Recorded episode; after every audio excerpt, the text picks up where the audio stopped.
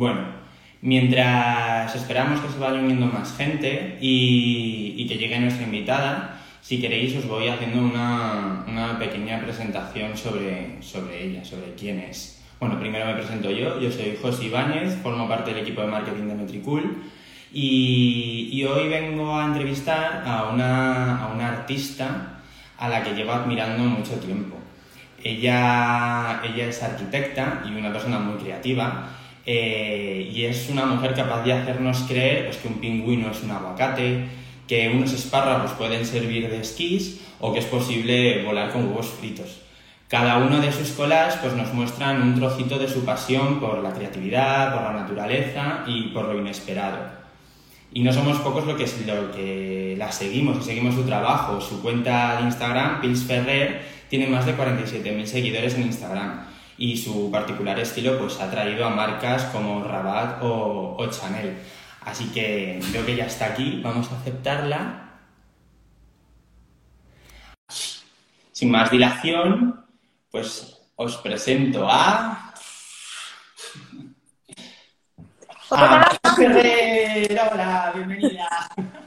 Oye, ¿eso es, un, ¿eso es un efecto o es la realidad? No, esto es realidad, son confetis. bueno, ¿cómo estás, Pilar? Muy bien, fenomenal. No nos vemos en persona desde... Ya, sí, un montón, un montón. Tú y yo nos conocimos en, pues, en temas Así que sí, sí. Bueno, te he presentado así, muy por encima. Eh, muchas gracias. Eh, antes de empezar con la entrevista en sí, pues nada, eh, preguntarte si quisieses añadir algo más a, tu presentación. Yo, yo, yo, creo que me has hecho una introducción estupenda. vale, pues genial. Bueno, pues entonces si quieres empezamos. Eh, tu estilo es súper particular y es muy tuyo y lo primero que me gustaría preguntarte es cómo encontraste esta, este estilo, esta voz artística, cuál fue un poco como el camino que te llevó hasta este estilo en concreto. Pues bueno, yo hice la carrera de arquitectura y mm, muchos de los proyectos que presentábamos estaban dibujados a línea, pero luego, espera, voy a quitarme el wifi y voy a poner mi propio internet. Vale, claro. Entonces, eh, muchos proyectos de la carrera los presentamos todo a dibujo lineal, pero luego había mucha gente que hacía un 3D o una maqueta para apoyar ese proyecto y darle un poco de sea, una herramienta visual un poco más fuerte que la pura línea. Entonces, eh, a mí el 3D se me daba fatal en ese momento. Entonces hacía muchos fotomontajes de collage, pues con mi edificio, con texturas, con las personas que estaban integradas en ese proyecto entonces, a raíz de eso, eh, me puse a cotillear un poco más el mundo del collage.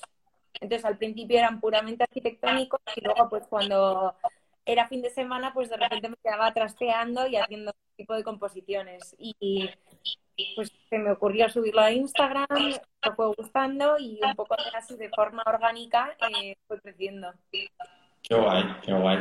Y mm, o sea, ¿el collage siempre ha sido algo que te ha, que te ha interesado previo a la carrera y demás? ¿Ya tocabas algo de, de collage o fue algo que surgió por la necesidad de arquitectura? El mundo del arte siempre me ha llamado mucha atención y me ha gustado mucho, pero al principio utilizaba el collage como forma de expresión de los proyectos. O sea, no, yo no me senté y dije, voy a hacer, eh, voy a empezar a hacer composiciones de collage. Simplemente... Eh, lo utilizaba como herramienta de expresión y luego pues fui evolucionando en hacer situaciones más surrealistas, situaciones imposibles, pues lo que decías, con un globo que vuela, que es un huevo frito. Entonces, al principio lo utilizaba como herramienta y ahora pues eh, ya me he ido más un poquito por el camino del arte. Qué bueno. Y mm, investigando un poco sobre ti, he leído, que igual me equivoco, corrígeme si me equivoco, eh, que Perú, tú estuviste estudiando en Perú durante un tiempo, durante un año, ¿no? Sí, y que Perú supuso un poco el inicio de tu amor por, la naturaleza, que al final es un tema muy común en tus, en tus composiciones, en tus colas. Sí.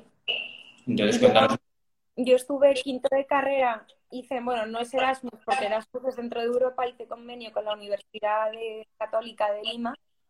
Entonces, eh, yo vivía en Lima, pero casi todos los fines de semana me escapaba pues a la montaña o a la selva o, demás, y ahí también pues hacía muchísima fotografía y acababa trasteando un poco también haciendo composiciones que las hacía porque me hacían ilusión y, y porque me gustaba, no tampoco, en ningún momento al principio estaba enfocado a ningún interés comercial. Ya. ¿Y mm, cómo es tu, tu, proceso de trabajo? O sea, cuando tú te sientas, tienes una idea, bueno, o cómo, cómo surge todo, o sea, ¿cuándo empieza un proyecto para ti? Pues la mayor parte de veces de repente veo pues, por ejemplo, hay un collage que hice que es una chica jugando al golf mm. eh, y las pelotas de golf son los guisantes. Entonces ella está en un plato de guisantes. Entonces fue por, eso, por ejemplo, se me ocurrió porque estaba en el supermercado un día y entonces estaba en la sección de guisantes y había un, un chico que venía con un palo de golf colgado. Entonces de repente, joder, pues sería muy gracioso. Entonces hay ideas que vienen así como de forma muy natural y de repente otras que pues yo voy guardando fotos o elementos que me parecen divertidos. No, ya está, es que me ha entrado una llamada. Ah, vale, vale. Nada, perdón, te veía como entrecortada, estaba viendo a ver si era mi internet o qué. Ya está. Bueno, entonces... Frío, no, ya estoy de vuelta. eh, un momentín, que voy a poner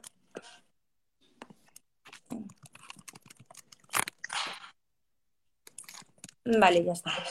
Em,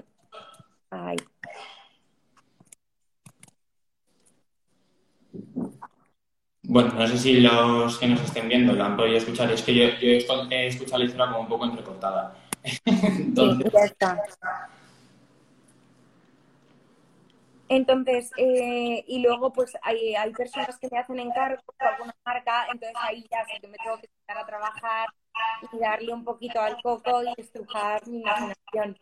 Porque eh, hay colas que me vienen porque sí y los hago por diversión, que luego los pongo a la venta a la web, y colas que son por encargo. Es que, que también es un agobia un poco a veces, ¿no? Porque dices, Dios mío, y si no tengo ideas, que hago? Porque una cosa es hacerlos por diversión y otra cosa de repente ya es eh, hacerlo por un tema laboral. Pero bueno, al final siempre se resuelve. Las marcas me dan mucho feedback y me dan contenido y eso siempre me ayuda mucho a, montar mi universo sobre ellas.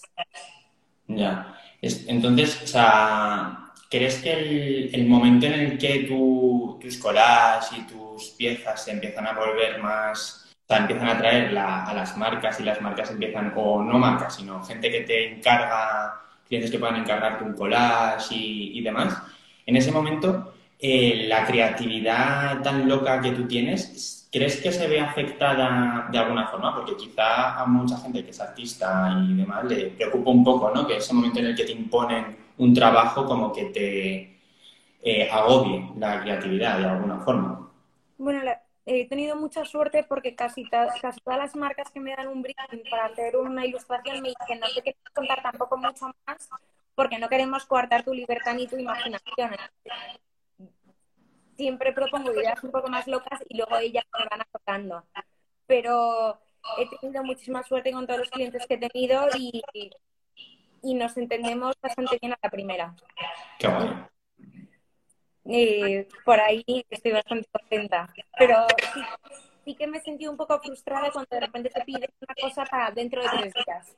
Ya pues igual ahora mismo eh, no lo veo.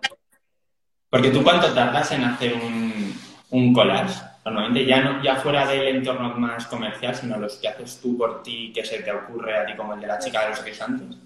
Pues es que hay ideas que, como la de los guisantes, hay ideas que tengo muy claras y luego collage que igual estoy pensando en haciéndolos, los aparco Mm, me pongo a hacer otras cosas y un mes después los recupero, o sea, collage eh, que están a la venta que hago por amor a la Y entonces, y hay algunos que estoy una semana, paro, eh, los dejo, o los dejo guardados, o sea, tengo muchísimas cosas que no he publicado que no, no estoy al 100% segura. Y entonces los dejo, luego de repente los abro y les doy otra vuelta.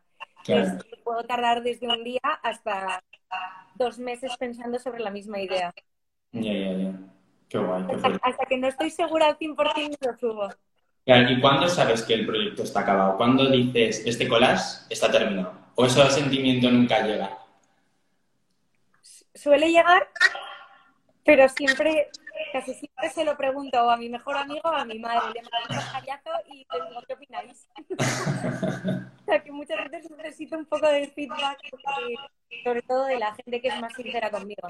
Claro, claro, claro. Tus críticos más fieles, ¿no? Sí. Pues yo casi con mi madre lo consulto casi todo. Bueno, está bien siempre tener a alguien Sí. con quien ir de la mano de confianza.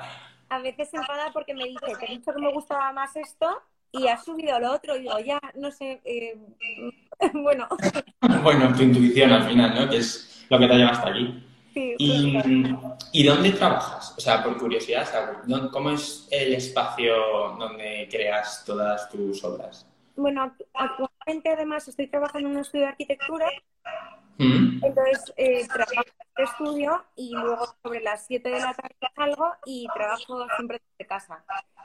Que tengo un, o sea, hicimos fue irnos a vivir en mi casa hace poco, entonces mi marido y yo nos fuimos a vivir a un piso con dormitorios. Entonces el segundo dormitorio es lo que es el despacho. Pero bueno, trabajo, trabajo un poco entre el despacho y el salón. Ya, ya. Y al, al principio todos tus colas eran, entiendo, digitales, ¿no? O sobre todo digitales, pero he visto que en, en tu web mm, dices que ahora, pues como que estás es- De hecho-. Te enseño porque aquí tengo algún, en casa tengo algunos manuales que estos los puse a la venta y luego dije que no, que me los quedaba yo. Bueno, Qué guay. que están aquí colgaditos. Ajá.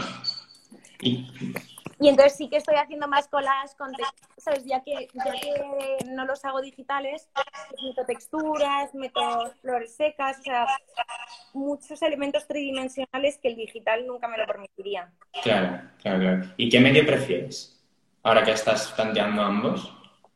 Con digital soy mucho más rápida produciendo, Ajá. pero el collage analógico a mí me puede, porque yo estoy tranquilamente con mis cosas, me encanta tocar, estar con música, que estoy tocando, estoy cosiendo, estoy pegando, entonces es una experiencia diferente. Entonces, lo que pasa es que, claro, cuando, cuando trabajo eso, pongo la casa patas arriba, entonces en un futuro necesitaré un taller para poder crear eso, porque claro, no puedo tener la casa paralizada llena de recortes, telas, eh, hilos y demás. Entonces, a mí me producen más satisfacción los manuales.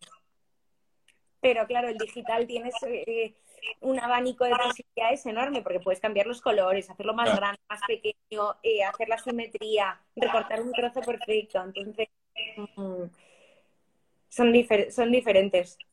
Claro, al final el digital es, tienes un abanico infinito. O sea, puedes hacer lo que quieras con la imagen. El Claro. y quizá como que te estruja más el cerebro de decir cómo ajusto esto que haz con esto, sin poder modificar realmente en gran detalle las cosas, sino a grandes Al, rasgos. fin- al final los manuales son un poquito más abstractos, Mm. porque claro, ahí. De verdad. No puedes recortar de una forma perfecta. Claro. Entonces son un poco más abstractos, sí, o más sentimentales, más naturalistas. Ajá. Bueno, que cada uno tiene su, su estilo y, y su identidad. Y mm, has trabajado con muchas marcas, ¿no? Eh, por nombrar algunas, pues Rabat, eh, Pandora, eh, Chanel, en Vogue y demás. Eh, ¿cómo surgen estas colaboraciones?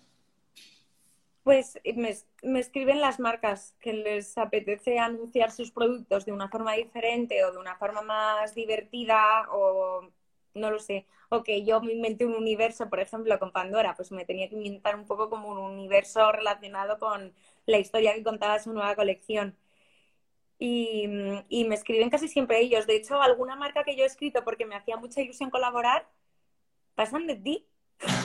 O sea, siempre tengo la sensación de que siempre tienen que venir las marcas porque si tú escribes, parece como que ¿quién es esta niña que me está escribiendo? No, no. Ya ya. Entonces, tengo mucha suerte porque he despertado interés en las marcas y la verdad es que me han escrito marcas que a mí me apasionan. He tenido la suerte encima que yo creo que también ha salido resultado muy bueno porque cuando te escribe una marca que encima a ti te gusta, has comprado su producto y sigues desde hace años, conoces su filosofía, te gusta, pues cuando, cuando trabajas sobre algo que conoces y que te apasiona, siempre te va a salir mucho mejor. Claro, claro. Y mm, para los artistas emergentes que puedan estar viéndonos ahora o nos puedan ver luego, eh, ¿qué consejos les, les darías? en cuando empieza este momento en el que marcas empiezan a contactar con ellos como artistas para colaborar? O sea, ¿algún consejo que te hubiese gustado que te hubiesen dado a ti al principio? Pues yo creo que paciencia, ¿no? Porque cuando creas para ti mismo, haces lo que te da la gana y de repente cuando trabajas con una marca tienes unas barreras, que es normal porque te están contratando a ti como profesional y tú tienes que adaptarte a eso. Entonces, eh, saber muy, no perder tu imagen, porque tampoco te puedes hacer algo totalmente distinto a lo que haces normalmente y perder tu esencia. Entonces, no perder tu esencia y saber muy bien lo que el cliente quiere, porque ahí igual piensas que te está pidiendo algo muy raro o muy diferente a tu estilo y simplemente tienes que encontrar un poco esa simbiosis entre lo que él quiere y lo que tú quieres darle. Ya. Entonces, encontrar un poco ese equilibrio. Que, y ahí es cuando sale una imagen estupenda. Ya, cuando os entendéis ambas partes. Y que, y que la marca te motive y te guste, me parece fundamental. Que bueno, no siempre puedes elegir a tus clientes y, y joder, que también hay que ganarse el pan y hay que vivir, no todo va a ser fantasía y estupendo, que también hay que mm. trabajar. Pero si puedes elegir marcas que a ti te emocionen, pues fenomenal. Ya. ¿Y, cómo compaginas tu trabajo a tiempo completo con tu trabajo haciendo los colas?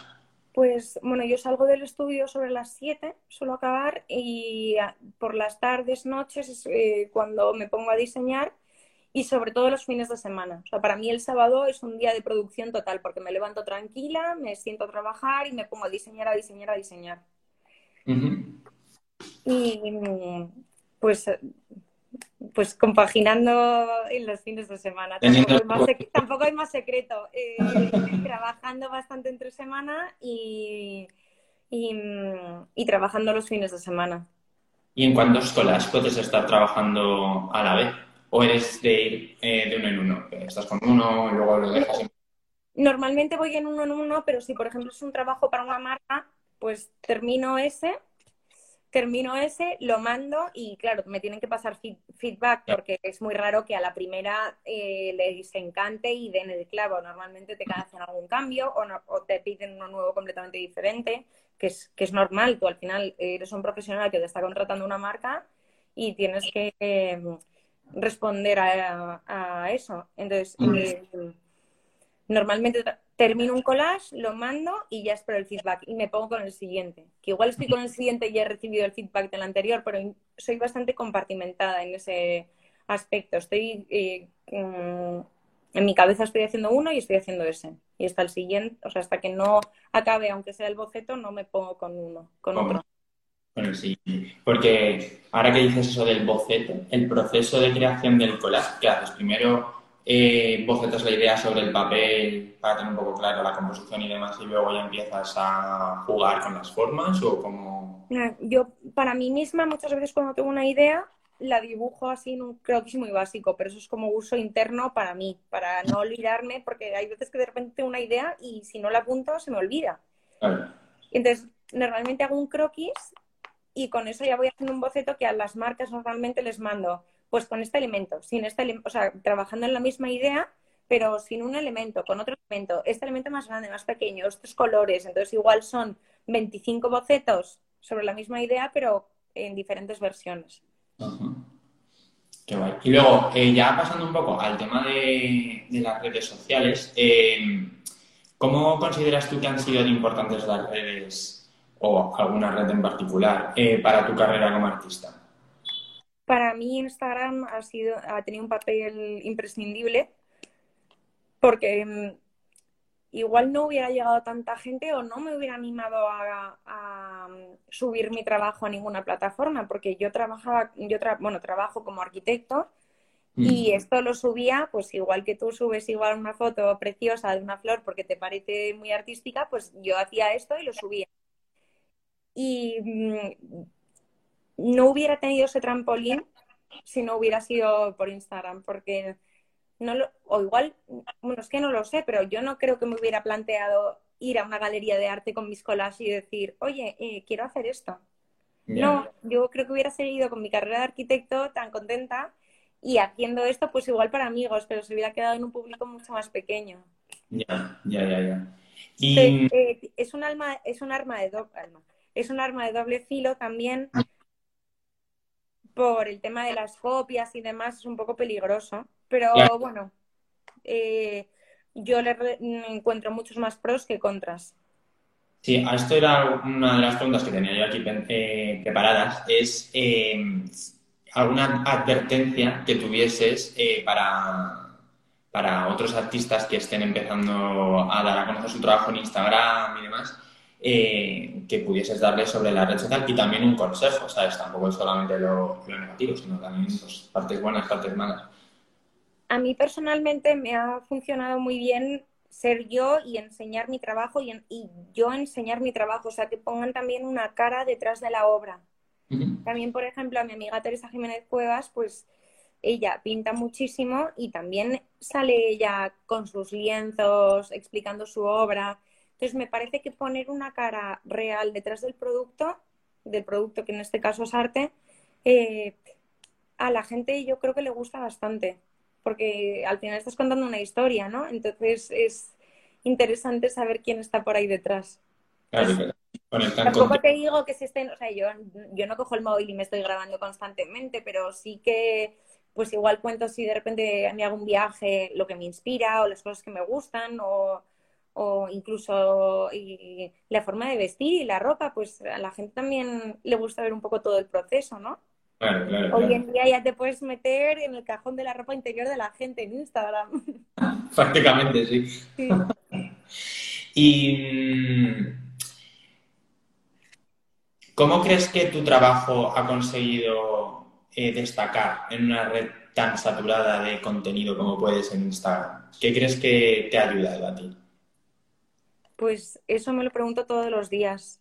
Eh, no lo sé. Yo, mm, o sea, sé que mis composiciones son muy, muy visuales, muy divertidas, con mucho color, pero también conozco a mucha gente que hace collage o que hace otras cosas y igual no, no sé, no tiene, tampoco quiero decir tanto tirón, pero no, yo creo que es una serie de hechos que se han ido alineando, que siempre está, o sea, yo trabajo muy duro y, trabajo mucho y eso siempre es un factor clave en todos, en todos estos negocios.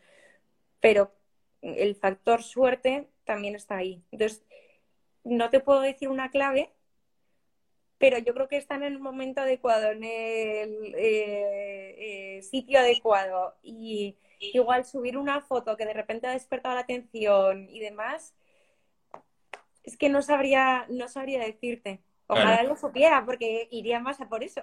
Bueno, y a veces, a veces las cosas pasan sin que sepamos muy bien por qué están ocurriendo. Claro, yo, yo en ningún momento dije, voy a ponerme a hacer collage y voy a montar una web y los voy a vender. Fue Igual el proceso que fuera tan orgánico y de forma tan natural es eh, ¿no? la, clave. Sí, muy, pues eso, como tú dices, muy de verdad, ¿no? Nada ha sido... Yo lo que, lo que soy es cuando me escriben para hacer una entrevista y digo, pero si no tengo nada que contar, ya, ya lo, lo que soy es, lo que muestro y, ya está. Tampoco tengo una vida secreta ni, nada oculto. O sea, que mostrarme tal como soy siempre, mi privacidad la tengo bastante, o sea, que soy bastante reservada con mi privacidad, pues igual a mi familia, a mi marido, a mis amigas, normalmente no las saco porque eso tampoco aporta valor como mi, para mi cuenta de artista, pero sí que hay pequeños detalles que voy sacando que me parecen divertidos o interesantes o no sé, el otro día me compré unos zapatos que me encantaron, pues, pues los subí porque me parecía bien. Claro, al final es tu cuenta y... yo creo que ser natural y, eso la gente se da cuenta. Mm. ¿Y mm, hay algún momento en el que tú, o sea, que tú recuerdes, si no, no pasa nada, que digas, jo, eh, wow, ¿qué ha pasado? De repente ahora eh, mi trabajo lo está viendo muchas más, muchas más personas. O sea, ¿hubo un momento concreto o fue, mm, lo recuerdas como algo más progresivo? Yo creo que ha sido un, un crecimiento muy progresivo. O sea, siempre estoy diciendo que es muy natural todo porque es, es la realidad. O sea, en, en tres años me he puesto en 50.000, o sea, en 47.000 seguidores, que igual en de tres años crece 600.000. Sea, yo creo que he ido un poco como hormiguita y, bueno, fue- este año la revista Cosmopolitan me dio un premio que no pudimos hacer, o sea, no pudimos celebrarlo bien por el tema del corona, pero ahí dije, joder, eh, igual sí que, o sea, sí que está yendo fenomenal, ¿sabes? Porque yo me encuentro con la gente, te está yendo fenomenal, ¿no? Y yo digo, bueno, sí, está yendo bien, pero yo pienso, joder, igual esto de repente el mes que viene se ha acabado. Yo estoy un poco desconfiada. Y cuando me dieron este premio dije, uy, pues eh, está yendo bien. Qué guay, qué bien. Jo, enhorabuena. Y, y tú, las redes, o sea, esto es un poco ya una pregunta un poco de, vamos a filosofar un poco sobre Instagram y su valor para el arte. ¿Tú crees que la ayudan más a potenciar el arte o que al final termina diluyéndolo? O sea, al final con tanto contenido y que todo está accesible para, prácticamente está en manos de todos, que todo el mundo puede subir algo a Instagram. ¿Tu opinión sobre esto que tú qué crees que? Bueno, es como los, los cantantes, ¿no? Antiguamente que había, estaban los famosos que hubiera, y ahora, por ejemplo, YouTube es una plataforma que, que ayuda a dar muchísima visibilidad a, pues, o sea, Justin Bieber creo que se hizo famoso así, ¿no? Sí, O sea, que, que tampoco digo que sean los Beatles, pero entonces eh, a mí me gusta eh, en el aspecto que mucha gente que igual nunca hubiera estado interesada en el arte, de repente a gente pues de nuestra generación más joven le pica la curiosidad e o sea, invierte en arte, que eso eh, si no fuera, igual si no fuera como una plata, por una plataforma como Instagram, eso no se haría. Entonces, por ahí me parece muy interesante porque hay mucha gente interesada que antes te comprabas una lámina en Ikea y la ponías y ahora la gente tiene más curiosidad por poner algo un poco más especial. Mm. Y luego por el tema de diluir, yo creo que las, o sea, las grandes galerías eh, sí que se están viendo un poco afectadas, pero siguen al pie del cañón y van a seguir haciendo exposiciones para artistas que son buenísimos y vamos a poder seguir eh, siguiéndolas. eh, o sea, todo este recorrido de galerías lo vamos a poder eh, continuar y sí que le va a dar una oportunidad a, a esos pequeños artistas que igual nunca hubieran vendido ninguna, yo igual nunca hubiera vendido ninguna pieza, no, no lo sé. Entonces sí que diluye, porque, pero en todos los aspectos diluye, porque ahora tenemos un exceso de información de todo. Ahora de repente, pues todo el mundo vende calcetines, todo el mundo vende zapatos, todo el mundo tal, pero las marcas que son buenas siempre van a, a destacar, ¿no? Ya, sí, eso es verdad. ¿Y cuándo vistes tú que fue? O sea, ¿cuándo decidiste eh, poner, o sea, decidir, pues, hacer tu web, poner los colas a la venta y demás? ¿Cuándo? Porque entiendo que al principio empezarías a recibir, ¿no? Mm, Claro, al principio atención por Instagram, pero no vendías nada y luego decidiste, oye, cuando dijiste, quizá de aquí puedo sacar, o sea, que la gente compre mi arte al final. Claro, al principio pues vendía mucho por eh, escribirme un mail, te hago una factura, te la mando, tal, y ya cuando casi todos los mensajes eran para pedirme precios, dije, uff, creo que es el momento de montar una web. Mm, Y de hecho monté la web eh, y puse como unas tablas de precios y claro, me seguían escribiendo mail, mandé una factura, te lo pago, tal. Y dije, tengo que meter ya el e-commerce. Y, y cuando ya, ya metí el e-commerce, que fue justo en- hace eh, pues como un año y medio, metí el e-commerce y ya era feliz. Digo, qué gusto, porque la gente se mete, no tiene que escribirme, no tiene que perder el tiempo, me hace el pedido, le llega a su casa y todos felices. Mucha gente me sigue escribiendo que a mí eh, me gusta mucho todavía, o sea, tener esa relación que me dice, joder, mira, tengo esta pared que mide uno metro, un metro cincuenta y quiero poner no sé cuántos cuadros, ¿cuáles pongo? ¿Qué medidas? Entonces ahí me apoyo mucho en el tema de ser arquitecto porque les puedo dibujar en AutoCAD un alzado con los, con los cuadros en escala que a mí me ayuda a verlo y al cliente también. Entonces, ese, ese, ese tipo de ayuda yo la sigo dando y me divierte mucho como hablar con los clientes y decir, venga, yo pondría este y este. O sea que al final no soy un Zara ni un Amazon porque no te lo entrego al día siguiente, pues tardo entre 7, 10 días o de repente, o sea, son tiempos estimados, de repente igual se me acaba el stock de marcos de tal, no, pues ahora me está pasando, no me están llegando los marcos de madera por el tema del COVID que se ha retrasado todo. Entonces, no soy un Amazon que te llega al día siguiente, pero sí que soy Pilar y te puedo ayudar y puedo tener una conversación contigo y, y verlo juntos, que eso, esa cercanía me gusta mucho. Oh, pues no tenía ni idea sobre esto, me parece un valor añadido súper guay y súper... O sea, no, no, lo promociono, no digo, oye, que te... Pero cada persona que me escribe, por supuesto. Qué guay, qué bien. Es lo, lo, lo, mínimo que puedo hacer, porque si estuviera en una galería, pues me sacaría mi lápiz y mi boli y me haría un croquis y se lo haría, pero como estoy online, pues les mando su dibujito de su casa. Bien. Y otra cosa que me gusta mucho sobre tu cómo planteas el tema de vender tus obras es que, aunque son digitales, son limitadas. Claro. me parece que les da un valor añadido súper importante. Claro, quería hacer algún valor significativo eh, haciéndolos limitadas porque, claro, si no dices, joder, estoy pagando pues 95 euros por una lámina y, claro, ¿cuántas hay de estas? ¿100.000? Pues no. Entonces, eh, dependiendo del año de producción, hay un número limitado. Y, mucha gente me escribe, pues, oye, ¿van a volver los pinguacates? digo, eh, o sea, no es que vayan a no volver, es que la 25 de 25 ya se ha firmado y numerado y ya está. Es que no, no, hay, no hay más. Dice, hombre, podrías imprimirla y tal. Y digo, sí, sí, pero que no. Claro, al final es como si fuese el arte analógico, pues los colas analógicos que estás sí, Bueno, es como, pues por ejemplo, Gordillo hace serigrafías y también las firma y las numera. Mm. Entonces, claro, como ¿cómo le vas a decir a un tío que ha comprado las 15 de 25 eh, de repente que se entere que estoy firmando más? Es una falta de ética brutal. De hecho, llevo todas las numeraciones. Ay, perdón llevo todas las numeraciones en un Excel para que, no equivocarme, porque es muy fácil de repente equivocarse en un número y digo, por favor, que esté todo bien.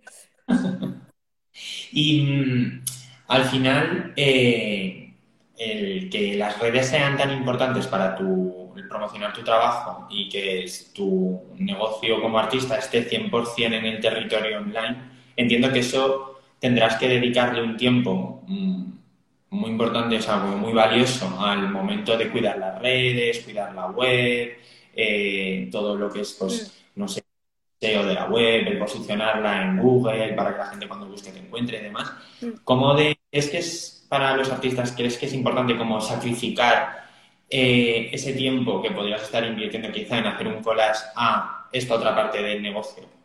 Bueno, personalmente hasta hace un año lo hacía todo yo y Ahora tengo una chica que se llama Iciar, que yo la llamo Santa Iciar, y me ayuda, se ha hecho un máster en, redes sociales, todo el posicionamiento de la web, eh, campañas de marketing, campañas de mails a los suscriptores, eso me, ella me ayuda muchísimo.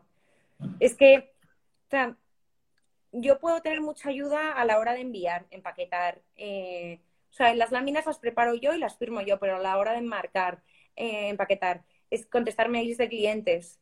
Eh, eso ya he intentado delegarlo casi todo. Instagram contesto y soy siempre yo. Pero mail y, envíos se hace aquí, se hace en mi casa, pero lo, he delegado porque, claro, si no, al final la única que estoy diseñando soy yo. Entonces, si no, se me produce un atasco ahí brutal. Entonces, eh, todo lo que pueda hacer otra persona, eh, lo estoy delegando.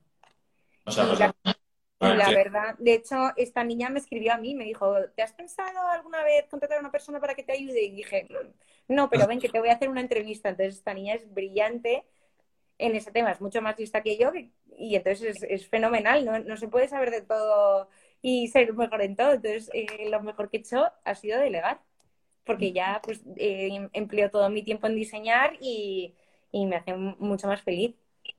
Y antes de que entrase ICIAR y trabajase contigo, cuando estabas tú sola, eh, ¿tenías alguna estrategia para el tema pues, de comunicar en redes o el eh, posicionar la web, demás? ¿Tenía alguna estrategia detrás de las acciones que ibas haciendo? Intenté posicionar muy, o sea, intenté posicionar bien la web, pero al final con Analytics me daba cuenta que la gente entraba directamente a buscarme a mí.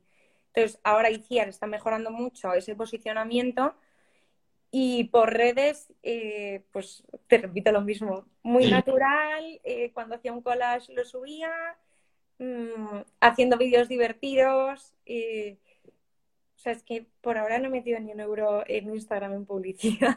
Ya, bueno, Juan, pues... Mm, que estoy, o sea, que, que si pues yo de repente me quiero expandir hacia el mercado eh, internacional, espera que voy a poner el móvil a cargar. Si de repente me quiero ir al mercado internacional, pues sí que mm, sí que igual invertiría en, publicidad en Instagram, que oye, que bien segmentada y bien eh, y bien puesto el dinero, está fenomenal. O sea, es un recurso muy bueno. Pero por ahora no. Uy. Ya está, pues está mi móvil loco hoy. mi próxima inversión va a ser un móvil nuevo, que me va a doler, pero... Sí. Problemas del directo, no pasa nada. sí, sí. Entonces, eh, antes nada, también bastante, bastante de forma natural todo. Mm. Y, si pudieses, o sea, si pudieses volver al pasado, cuando empezó todo esto, el, boom de Pillsbury empezó, eh, y pudieses cambiar algo o pudieses elegir saber algo que ahora sabes que antes no, ¿qué sería? Joder, esto es difícil, ¿eh? Pues no sé. O sea, si fuera a mí yo del pasado, le diría algo como que no me preocupara, que todo va a ir bien. Porque algunas veces, cuando, cuando empecé a trabajar con marcas, las primeras colaboraciones, joder, de repente te escribía una marca grande y decías, pero si yo soy una don nadie, la voy a liar seguro. Pues no sé, mi primera colaboración, pues no sabría decirte quién, quién fue, pero vamos, los escaparates de Rabat fueron de, mis primeras. Mm. Y yo dije, la voy a liar seguro. Digo, no les va a gustar nada, qué horror, pero que, como que en la calle Serrano, ¿qué es esto? Tal. Y entonces diría algo como que, que, creas en ti mismo y que todo va a ir bien. Sería como el consejo que me daría a mí yo del pasado. Ya, sí, que muchas veces como que nos, nos Y que delegue, y que delegue, sobre todo que delegue. el, primero que me lo decía es eh, mi marido eh, ha trabajado muchos años en consultoría y siempre me lo decía, tienes que delegar delegar, es que te cuesta delegar, entonces sería delegar. Claro, que no se puede estar en todo, que al final tú lo que, en lo que te tienes que centrar es en la creación de los proyectos y todo. Y rodearte de gente buena y que en, lo que esté haciendo lo haga mejor que tú. O sea, que sea, porque al final no puedes, yo no puedo saber de programación web, de posicionamiento, de no sé qué. O sea, si te sientas a estudiarlo, pues todo el mundo al final acaba saliendo, o sea, sabiéndolo, pero es mucho más interesante que yo me posicione en aprender a hacer un vídeo interactivo o algo que me aporte más a mí y que la otra persona eh, aprenda más de lo que tiene que hacer ella. Ya. ¿No? Claro, sí, sí.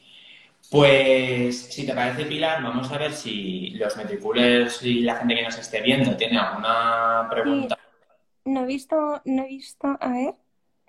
Me encantan los manuales. No había visto ninguna pregunta. Nada. Qué bien, eso es que lo hemos explicado todo muy bien. bueno, mientras si, si, queréis dejarle alguna pregunta a Pilar los que los estéis viendo, pues ahora es el momento. Si quieres, siempre le pedimos al invitado anterior, ah, mira, uh, ¿cómo, sabría, ¿cómo sabías qué precio poner a tu arte? Pues la pregunta...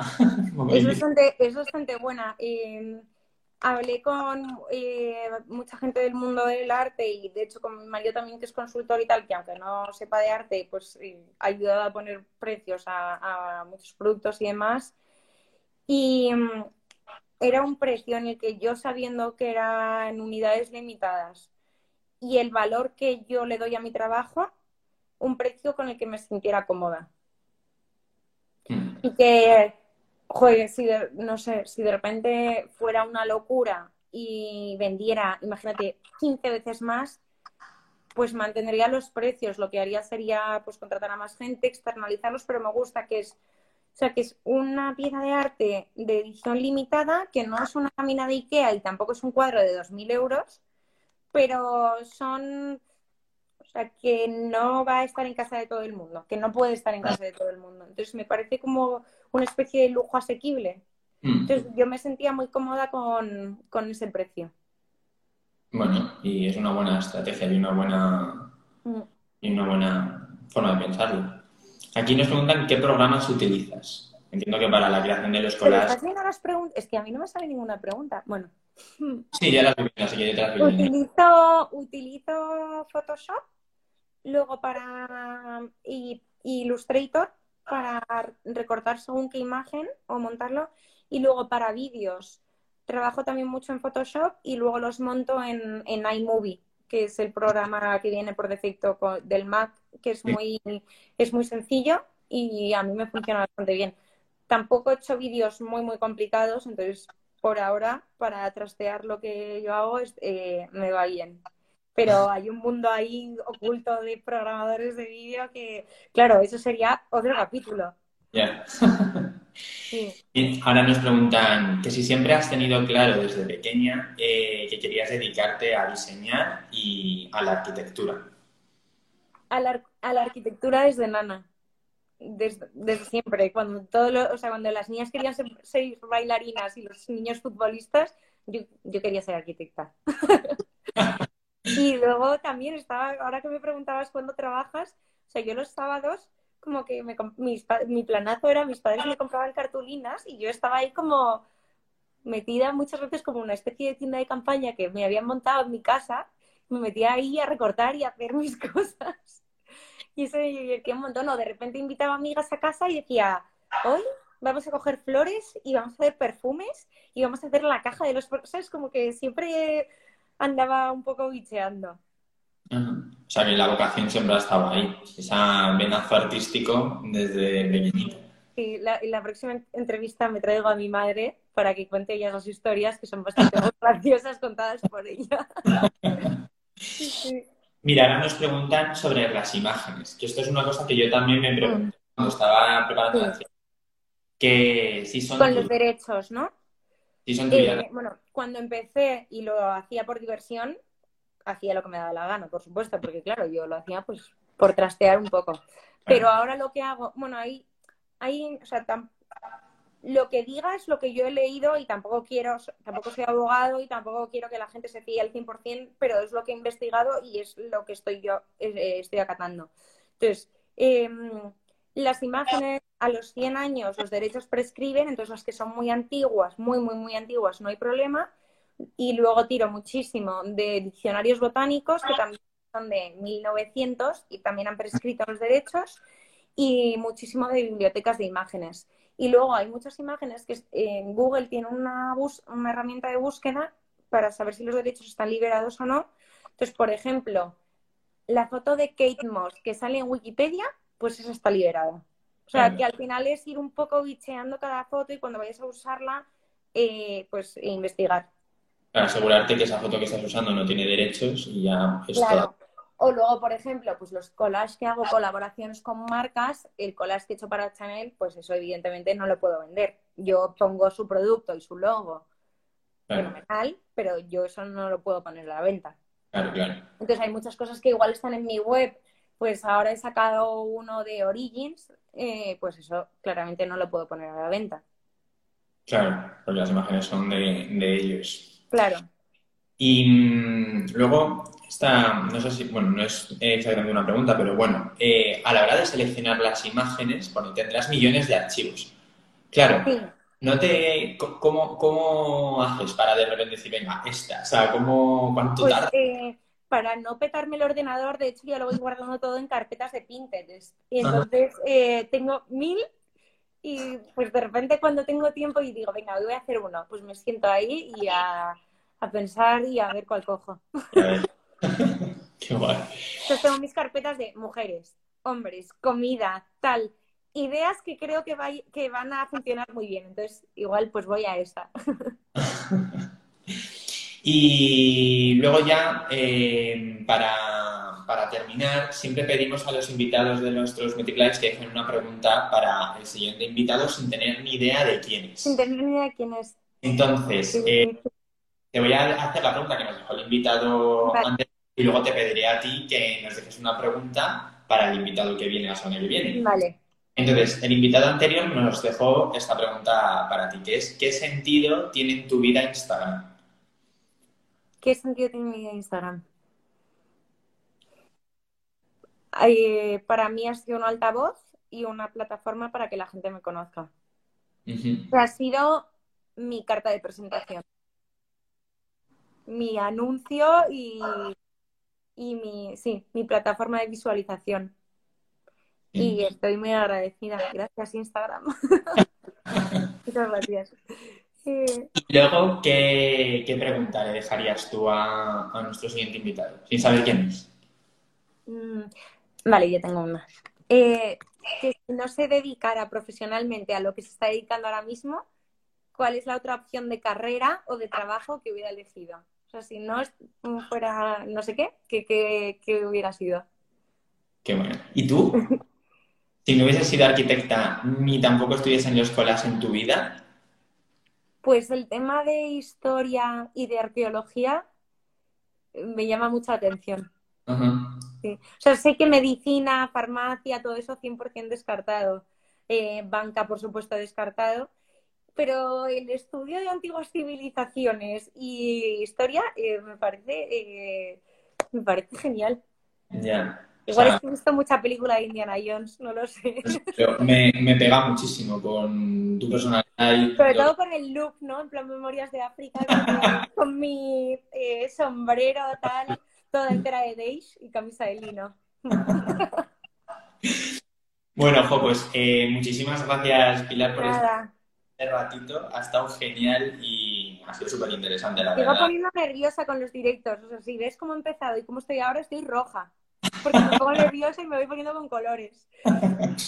no, no te preocupes, has estado súper bien. Eh, y nada, para los que queráis saber más sobre ella y sobre su trabajo, pues os animo a visitar su web, que es pilsferrer.com, y, su Instagram, que es arroba pilsferrer. O sea, yo de verdad lo recomiendo 100%. Eh, y nada, pues mm, nos vemos en el próximo MetriLive, todos los jueves a las 5 horas de España en directo en Instagram Live y luego todos los episodios los tendréis en diferido, en vídeo en YouTube y en nuestro podcast en, Spotify. Así que muchas gracias a todos por estar ahí. Muchísimas gracias a ti, Pilar, por, por compartir este rato con nosotros. Nada, a vosotros, muchas gracias. Hasta luego. Un beso.